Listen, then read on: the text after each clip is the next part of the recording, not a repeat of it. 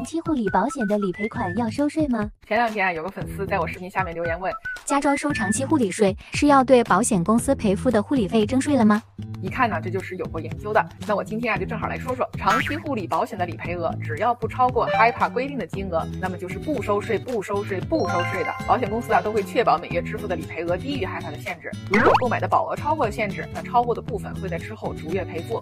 给到我们的钱是可以全部放到口袋里的金额。保险的税务优势啊，都是美国税法里规定的。但是有很多人都意识不到保险的重要性和优势，觉得我投大盘买房子，到时候需要用钱呀，我就卖这些资产。那你可别忘了，你还得交资本。利得税呢？要是赶上年景不好，要低价卖了这些优质资产，我都替你惋惜。那时候你肯定会想，早知道买个长期护理保险好了。我是 Aris，关注我，教你买保险不踩坑。